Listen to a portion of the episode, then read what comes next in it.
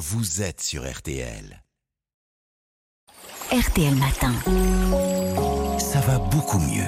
Avec vous, Aline Perraudin, le, le dépistage est, est très important pour lutter contre le cancer du sein. Son pronostic est meilleur quand il est pris en charge tôt. Quelle est la place de l'autopalpation Mais vous l'avez dit, Jérôme, le dépistage est fondamental. On encourage les femmes de 50 à 74 ans à faire une mammographie tous les deux ans.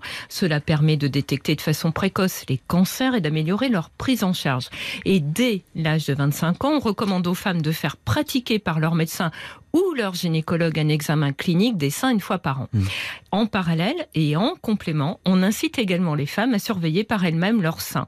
L'autopalpation ne remplace pas un examen médical, au contraire, elle doit amener à consulter si on sent que quelque chose n'est pas normal. Alors qu'est-ce qu'on peut voir, ressentir, euh, détecter avec l'autopalpation? Eh bien, elle permet de détecter une anomalie, de percevoir un changement inhabituel. Ça peut être une boule dans le sein ou les selles, une rougeur, un aspect de peau d'orange d'un sein, une rétraction du mamelon ou de l'aréole, un écoulement. Alors selon la docteure Ségolène Puechelon, médecin généraliste que j'ai interviewé, le fait d'examiner ses seins régulièrement permet de se créer un référentiel, d'être plus à même de déceler des changements et donc de consulter plus rapidement. Ouais, mais c'est un examen qui peut être un peu anxiogène, non?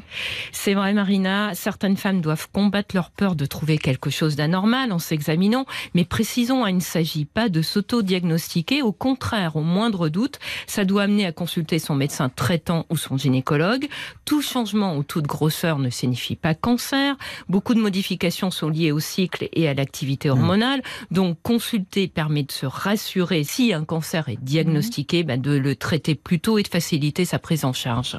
Et il y a une fréquence euh, à recommander pour examiner ses seins? Alors, on a souvent recommandé l'autopalpation tous les mois. Pourtant, aucune étude n'a montré le bénéfice de cette fréquence. Hein. Il n'y a aucune preuve qu'un contrôle mensuel réduit le taux de mortalité du cancer du sein. Donc il vaut mieux individualiser la fréquence. Pour certaines femmes, ça pourrait être un rendez-vous mensuel. Mais pour celles qui redoutent l'autopalpation, bien, il, il, est préférable de l'espacer. Hein. Le but de cet auto-examen, c'est pas de se créer des frayeurs. Comment on l'a fait cette autopalpation? Bien, Il faut la réaliser déjà après les règles ou à une date fixe quand on est ménopausé. Après, alors on regarde ses on les palpe du bout de trois doigts, l'index, le majeur et l'annulaire, en faisant de petits cercles sur tout le sein, sans oublier de remonter jusqu'à l'aisselle. Sur Internet, on trouve un de nombreux tutos très bien faits pour pratiquer l'autopalpation. Mais ce qu'il faut surtout retenir, hein, au-delà de l'autopalpation en elle-même, c'est l'importance de bien connaître ses seins, de savoir à quoi ils ressemblent normalement pour se rendre plus facilement compte d'une anomalie et consulter. En somme, il est conseillé aux femmes d'être vigilantes face aux changements inhabituels de leur sein, qu'elles procèdent ou non à l'autopalpation. Merci beaucoup Aline Perraudin, à demain. À demain.